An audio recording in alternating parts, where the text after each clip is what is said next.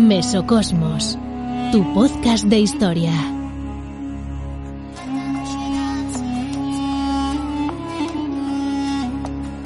Sto ascoltando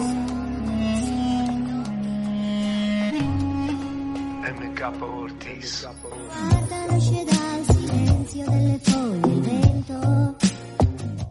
Bienvenidos, bienvenidas a una nueva edición de Mesocosmos Historia. Con la música de MK Ortiz iniciamos el primer cajón desastre de este año 2022. Podéis encontrar los enlaces a su música en la descripción de iVoox de este episodio.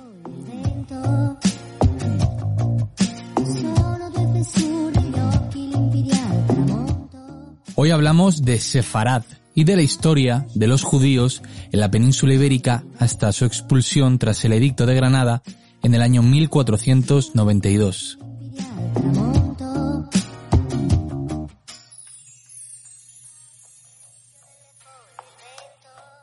Una historia que aunque en minoría se cuenta por más de 15 siglos, al menos desde tiempos de los romanos y que los reyes católicos pusieron fin haciendo que muchos de ellos tuvieran que convertirse forzosamente al catolicismo, mientras otros dejaban atrás a la fuerza el que había sido su hogar después de la diáspora. Bienvenidos.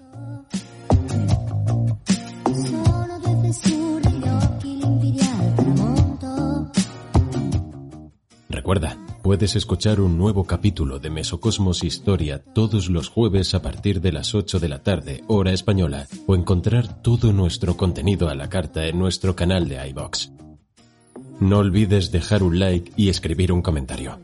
Síguenos en redes sociales, donde nos puedes encontrar como Mesocosmos Historia. Mesocosmos, tu podcast de historia.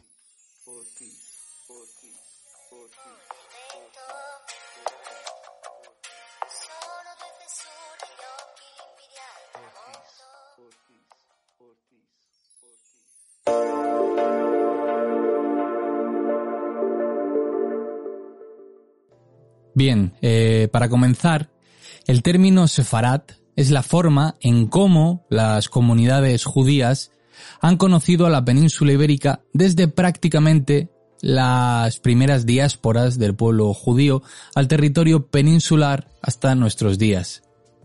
Es difícil concretar cuándo empezaron a llegar estas comunidades, pero hay constancia de que al menos desde el siglo II después de Cristo se usa el topónimo sefarat. Actualmente, en el hebreo moderno, Sefarat se refiere solo a España, mientras que para Portugal se usa el propio nombre contemporáneo del país. ¿De dónde viene la palabra Sefarat? Bien, pues su origen apunta al libro de Abdías, que pertenece a los profetas menores del Nevi'im, que forma parte del Tanaj hebreo, lo que es el Antiguo Testamento para los cristianos. En todo caso, solo se refiere una única vez a Sefarat en todo el texto y los expertos han atribuido que se podría estar refiriendo a Sardis o Sardes, que es una antigua ciudad del Asia Menor en lo que actualmente es Turquía, o, más interesante, Shaparda, etimológicamente hablando, que es una ciudad no demasiado lejana a lo que fue Babilonia, en la actual Siria. Sin embargo, hay autores, como pueden ser el arabista Emilio García Gómez, que creen que el término sefarat, como topónimo para designar a la península ibérica, solo se empezó a usar, o al menos a generalizar, es importante esta distinción, a partir de la expulsión de los judíos de España en 1492. Y como un modo lo usarían como un modo para diferenciar a los judíos que llegaban de tierras ibéricas a sus nuevos destinos para diferenciarse, como he dicho y recalco, del origen de otros judíos como los askenazís, que son aquellos que se asentaron tanto en la Europa central como en la oriental. En todo caso, actualmente Sefarat y su gentilicio, Sefardí, sirven para dar un lugar de origen a la comunidad judía, tanto presente como pasada, y que además, si nos adentramos en el estudio del propio judaísmo, de una manera más teológica, podemos ver que incluso hay diferencias dentro del rito sefardí o del rito askenazí, lo que nos señala su importancia histórica.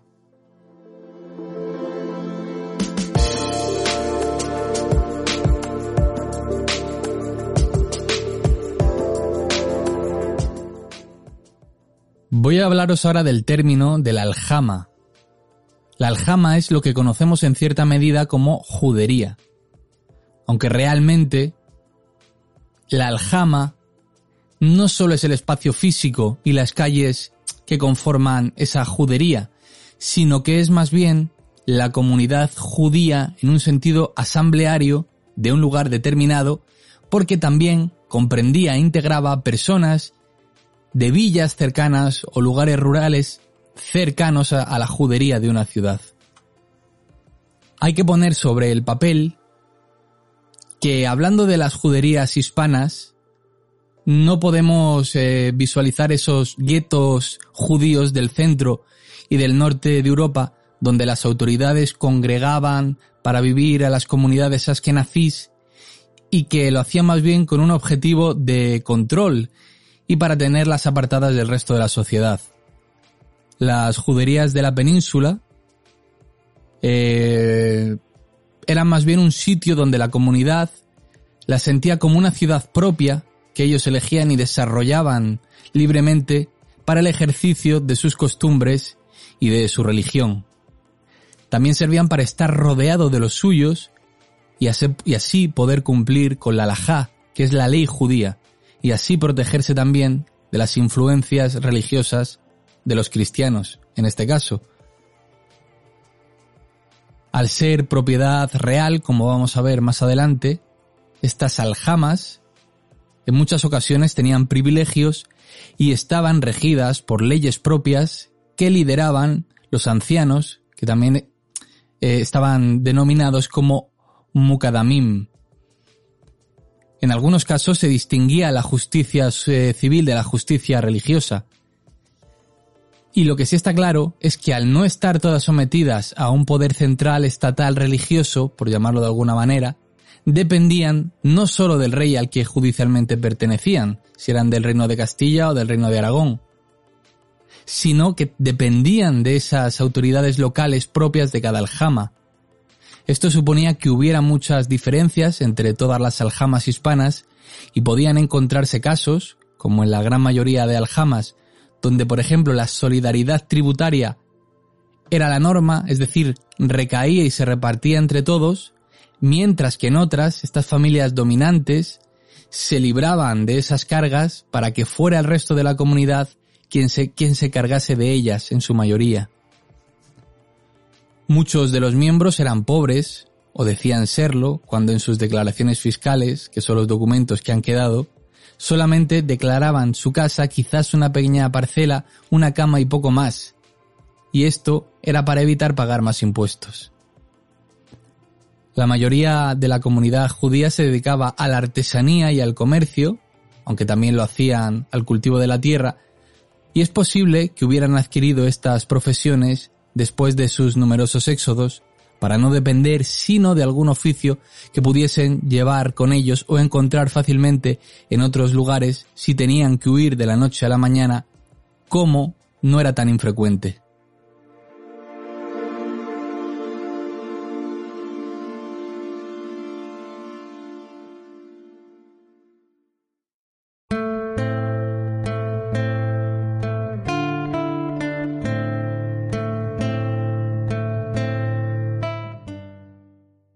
Adentrándonos un poco en la historia del judaísmo en la península ibérica, hay que decir que la primera constatación material de la presencia de comunidades judías la tenemos en la talla de una lápida hebrea en la localidad de Adra, lo que es la actual provincia de Almería. En el año 220 de la era común y con su aparición quedó demostrado que ya hubo poblaciones judías en la Hispania romana, aunque se habla y se estima que pudieron eh, establecerse en territorio peninsular desde el siglo VII Cristo en lugares tales como el Mediterráneo español. Hay que recordar que esta Hispania, la romana, es de culto pagano y que mientras las nuevas comunidades cristianas eran perseguidas por el imperio, también lo eran las comunidades hebreas, que al menos desde la destrucción de Jerusalén en el año 70 por el emperador Tito, se habían ido diseminando por todo el Mediterráneo. Es importante detenernos en este punto, ya que la destrucción de Jerusalén no solo supuso la diáspora de cientos de miles de judíos a lo largo y ancho del mundo conocido, aunque sobre todo mirando Occidente, sino que también significó la segunda destrucción del templo, unos 600 años después de la primera, llevada a cabo esta primera por tropas del rey babilonio Nabucodonosor. Este hecho, la destrucción del segundo templo, supuso un antes y un después en la evolución del judaísmo, ya que el templo era el único santuario legítimo, y a diferencia de la reconstrucción que se hizo tras la primera destrucción, esta vez no se volvió a reconstruir y hasta hoy en día sigue así. Sin entrar en materias teológicas, pero el por qué no se volvió a reconstruir el templo nunca más, incluso a día de hoy, en tiempos donde los judíos vuelven a gobernar Israel, se podría resumir en que no se hará, según el propio judaísmo, o el judaísmo mayoritario, hasta la llegada del Mesías. Por todos es conocido el muro de las lamentaciones o Kotel en hebreo, que es el lugar más sagrado del judaísmo actualmente y que no es sino los restos del muro occidental del templo. Volviendo al tema de hoy, es en este contexto de diseminación cuando llegaron las primeras poblaciones israelitas a tierra peninsular. Como hemos hablado en más de una ocasión en Mesocosmos, es en el año 313 de la era común cuando el emperador romano Constantino promulgó el Edicto de Milán, donde se establecía la libertad religiosa en todo el imperio, y que de facto significaba el fin de la persecución de los cristianos y la legitimación y la consecuente expansión de la Iglesia. Solamente un año más tarde, en Iliberis, seguro que os suena más si os digo la actual Granada, se celebró el concilio de Elvira, convocado por la Iglesia cristiana y en el cual se decretaron medidas contra las poblaciones judías y la prohibición de mantener relaciones con ellas. Además, intentaron que los miembros de la comunidad judía no hicieran proselitismo.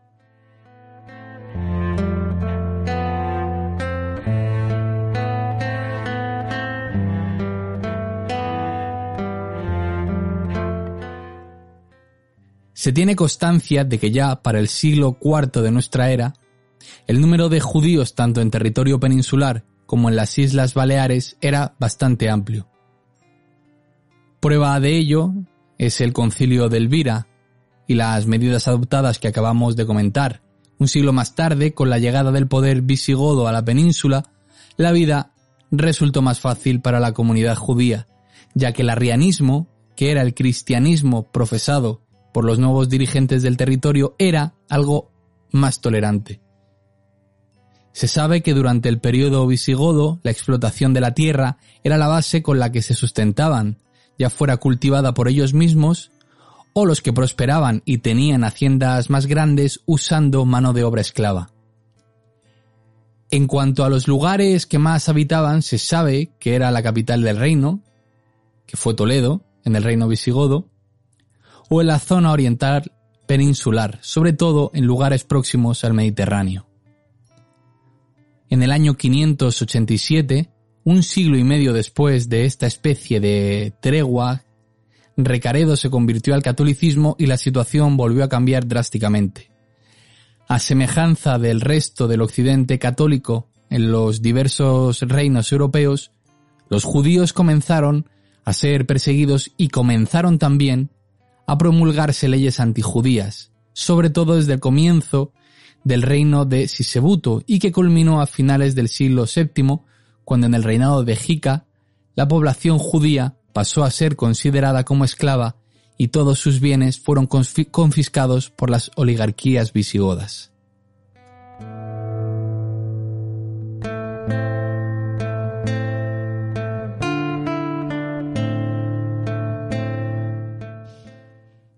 Con la conquista de Al-Ándalus, la situación volvió a ser favorable para los judíos hispanos.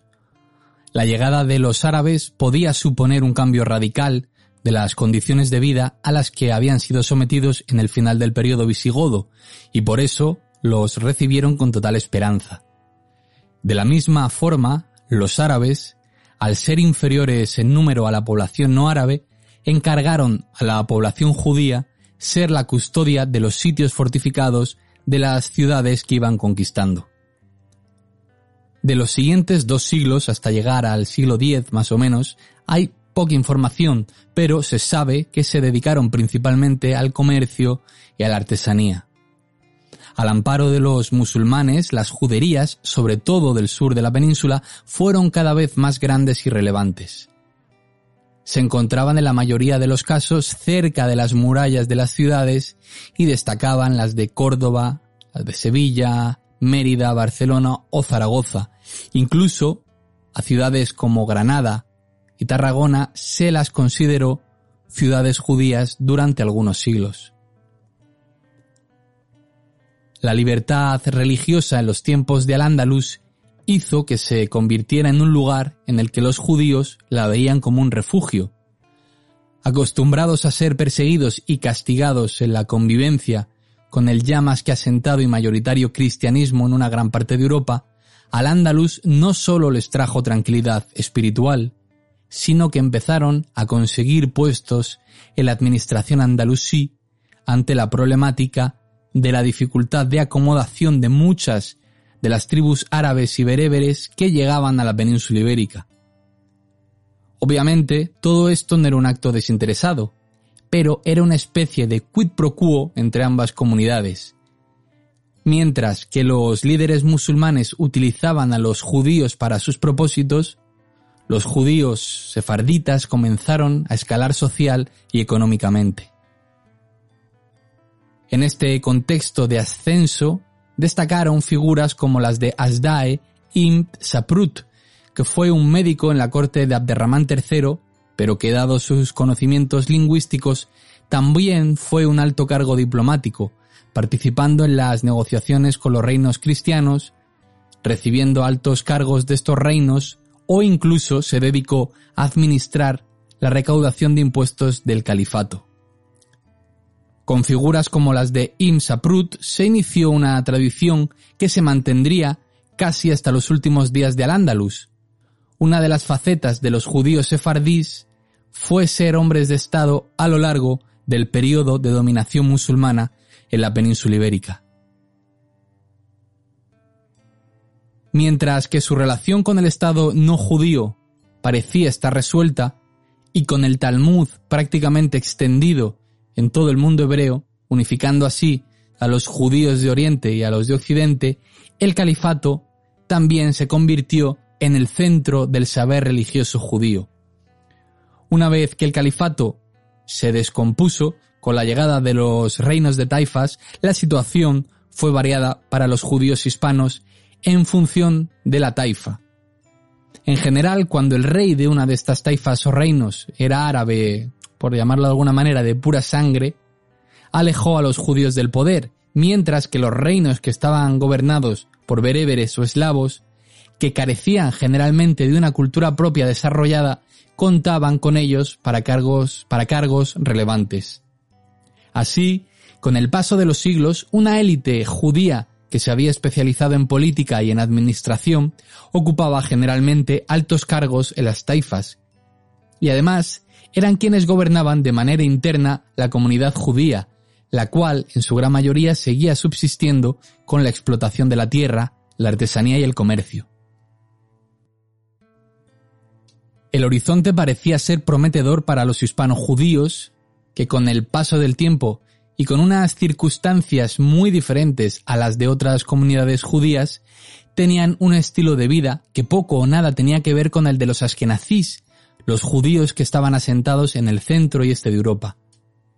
Pero la laxitud de los gobernantes musulmanes, así como su disgregación y las luchas internas entre ellos, hicieron posible el avance cristiano, por lo que los reinos de Taifas se vieron en la necesidad de pedir ayuda al poder almorávide, que gobernaba con puño de, de hierro y rigurosidad conforme al Islam en el noreste, en el noroeste, perdón, de África.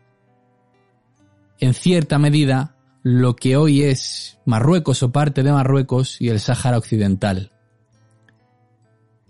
Los almorávides eran grupos de monjes guerreros que se habían formado sobre todo por nómadas bereberes del Sáhara y que cuando llegaron a la península y observaron la heterodoxia religiosa de muchos gobernantes musulmanes, vieron la necesidad de imponer una unión del Islam contra los ataques cristianos y gobernar en una ortodoxia religiosa. Con la toma del poder peninsular de estos almorávides y el fanatismo religioso que profesaban, las élites judías perdieron su influencia por completo y sus posiciones de poder, por lo que sumado a una represión religiosa, mucha parte de la comunidad decidió emigrar a los reinos peninsulares cristianos del norte, y cuando digo mucha parte es la gran mayoría.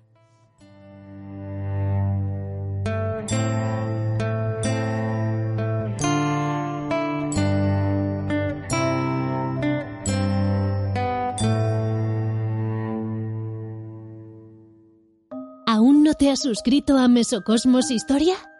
Puedes hacerlo desde un euro con cincuenta al mes desde la pestaña Apoyar en iVoox. A cambio recibirás contenido exclusivo y acceso a sorteos y regalos. Además, nos ayudarás a seguir haciendo historia. Mesocosmos, tu podcast de historia.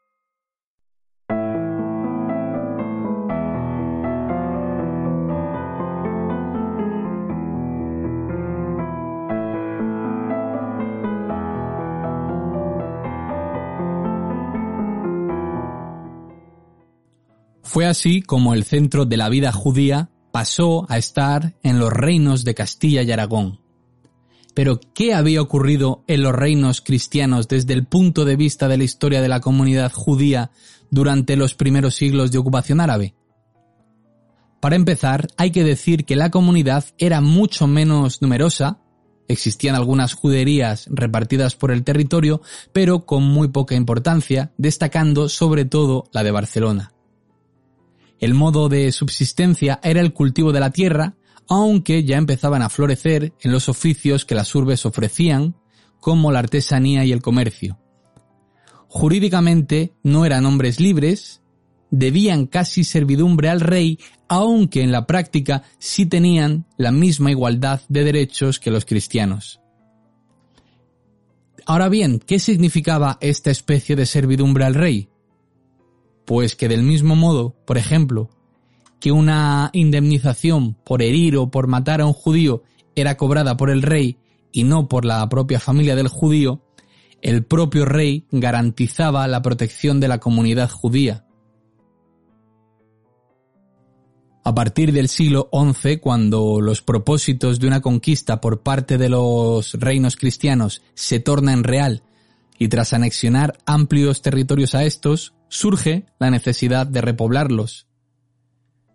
Ante estas circunstancias, donde se encuentran además que los judíos están huyendo de los almorávides, los reyes prometían generosidad fiscal e igualdad jurídica para los nuevos moradores de estas tierras, por lo que muchos miembros de las comunidades judías se asentaron en ellas o se quedaron en ellas porque ya vivían allí. Esto favoreció el desarrollo de estos reinos, pues los judíos, de contrastada experiencia en la administración, en el Estado y en el comercio, en contraposición a la gran mayoría de cristianos, que estaban ordenados según los estamentos feudales basados en el agustinismo político, es decir, los guerreros, los campesinos y el clero, dieron a la sociedad cristiana hispana un conocimiento del que precisamente no andaban muy sobrados. También fueron las grandes fortunas que adelantaban el dinero a reyes, nobleza y clero, tanto para conflictos armados o solamente para mantener la posición de privilegio con sus gastos privados, lo que fue convirtiendo a estas figuras judías en imprescindibles en el desarrollo de los reinos en la Baja Edad Media. A lo largo de todo el periodo de la Reconquista, diversas personalidades judías fueron escalando social y económicamente. llegando a ser incluso cortesanos del rey, que recordemos, eran, según la jurisprudencia del momento, eh, los dueños de los judíos. En la administración ocupaban generalmente altos cargos, como ser los responsables de la recaudación de los impuestos, aunque también destacaban en campos como ser lingüistas, lo que les daba facilidad en tareas diplomáticas con los vecinos árabes, en la medicina o en la astronomía. De hecho, de la misma forma en que se convirtieron en poderosos hombres de Estado en época del Califato de Córdoba y en los principios de los reinos de Taifas, también lo hicieron en los reinos de Aragón y de Castilla. En este último, hasta los mismos momentos de la expulsión, destacando nombres de la comunidad como Isaac de la Maleja, Samuel Leví, Abraham Seneor o Joseph Rabaya. A pesar de que estos grandes nombres no tuvieran realmente una vida muy relacionada y que incluso estuviera significativamente alejada de los preceptos de la ley judía, conocida como ya hemos dicho antes como Alajá, la comunidad hebrea en general reconocía el esfuerzo que hacían porque su éxito y sus condiciones favorables dependían en gran medida del éxito de estos hombres. Cuando se vislumbra el final de la llamada por la historiografía como reconquista, las políticas basadas en esta se fueron suspendiendo y los diversos reyes hispanos empezaron a adoptar las políticas que las demás cortes europeas preponderaban. Esto significó que las condiciones de los judíos hispanos nada tenían que ver hasta entonces con las del resto de los judíos europeos, que eran mucho más perseguidos, señalados y oprimidos, pero que a partir de estos momentos comenzaron a vivir en unas condiciones semejantes a la de estos askenazís.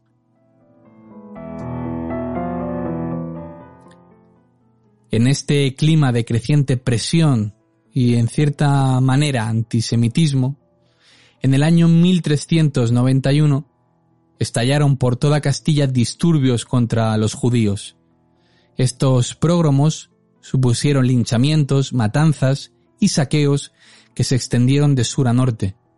Empezaron en la judería de Sevilla, pero rápidamente se propagaron a todas las juderías del sur de Castilla en ámbitos rurales y urbanos, y sólo lograban mantenerse con vida los que pedían ser bautizados o los que conseguían huir. Esta ola de violencia llegó también pronto al norte de Castilla, con matanzas en Toledo, Madrid, y penetró también en el reino de Aragón, con especial virulencia en las juderías de Mallorca, Girona o Tarragona. En los siguientes 30 años, la situación fue cada vez peor para los judíos hispanos.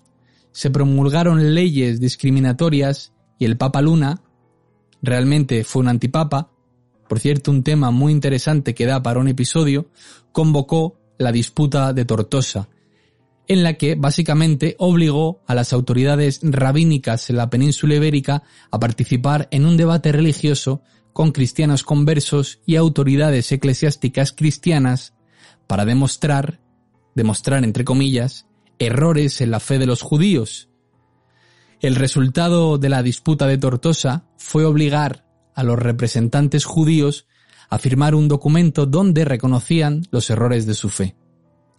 Pero el resultado a gran escala fue la conversión de gran número de los miembros de la comunidad judía hispana al cristianismo. De hecho, en este lapso de tiempo que pasó entre los estallidos de los disturbios y 1420, la mayoría de las sinagogas de Castilla y de Aragón se convirtieron en iglesias.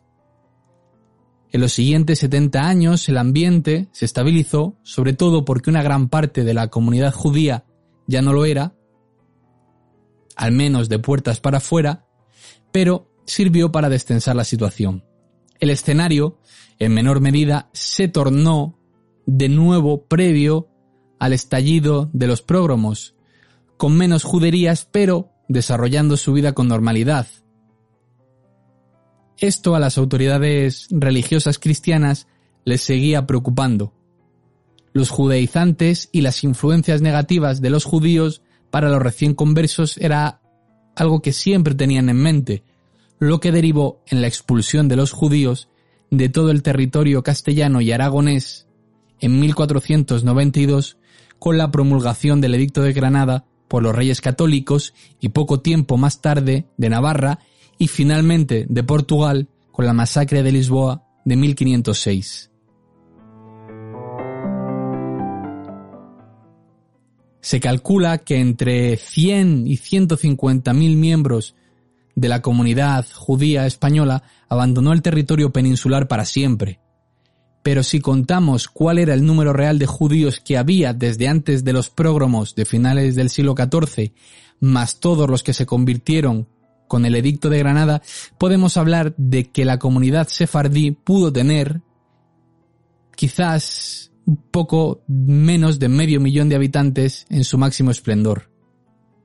Para 1492 quedaban unos 250.000 miembros para un territorio que si contamos Portugal tenía en torno a 6 millones de habitantes o 5 sin contar a nuestros vecinos. Es decir, la población judía hispana fue de media un 5% de la población total.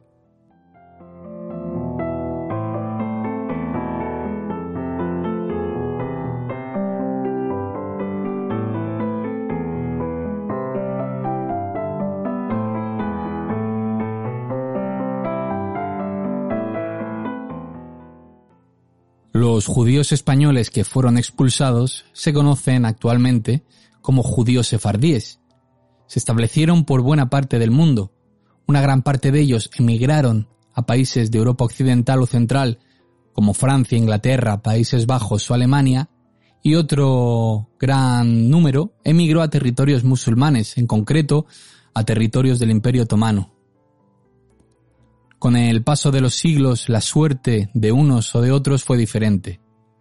Los cambios geopolíticos que inclinaron el eje del poder a naciones del norte en contraposición al sur y al Mediterráneo, lugar que hasta entonces había sido el caldo de cultivo de las grandes superpotencias, fue clave en esto.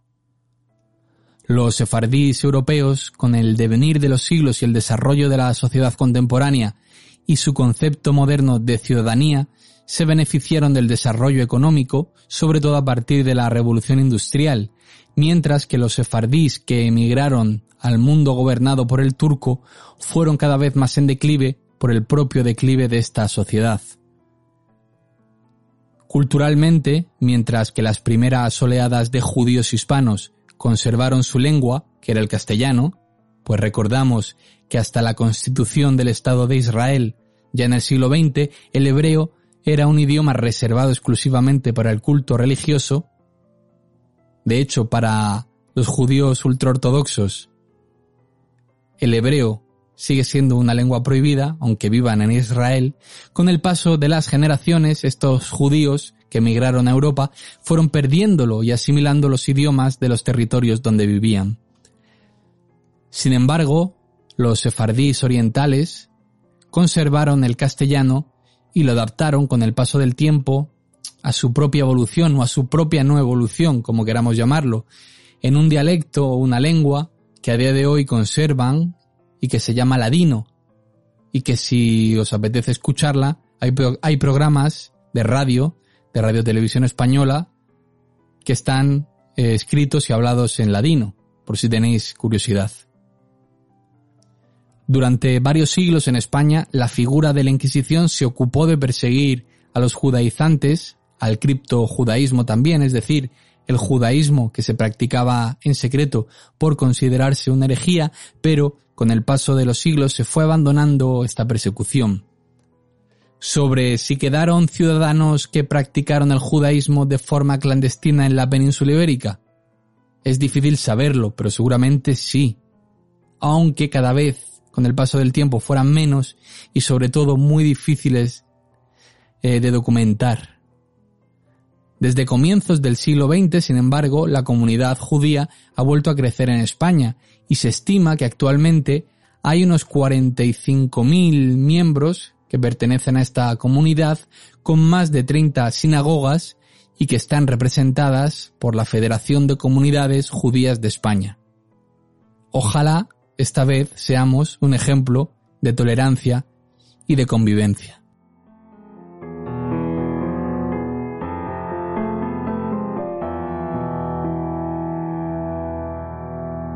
Mesocosmos, tu podcast de historia.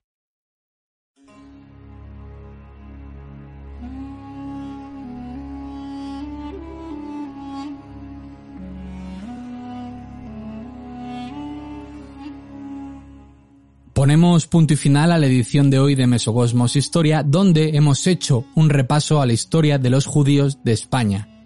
Sefarat, la tierra de los judíos españoles, lugar del que procedía el gran filósofo, rabino y estudioso de la Torah Maimónides, conocido también para el judaísmo como el Rambam, y con el que nos vamos a despedir hoy con una frase suya. Gracias por la escucha, yo soy Alex Mogo y esto ha sido Mesocosmos Historia. Hasta la semana que viene. El que sabe nadar puede sacar perlas de las profundidades del mar, el que no se ahogaría. Por eso, únicamente deben correr el riesgo las personas que poseen la instrucción adecuada.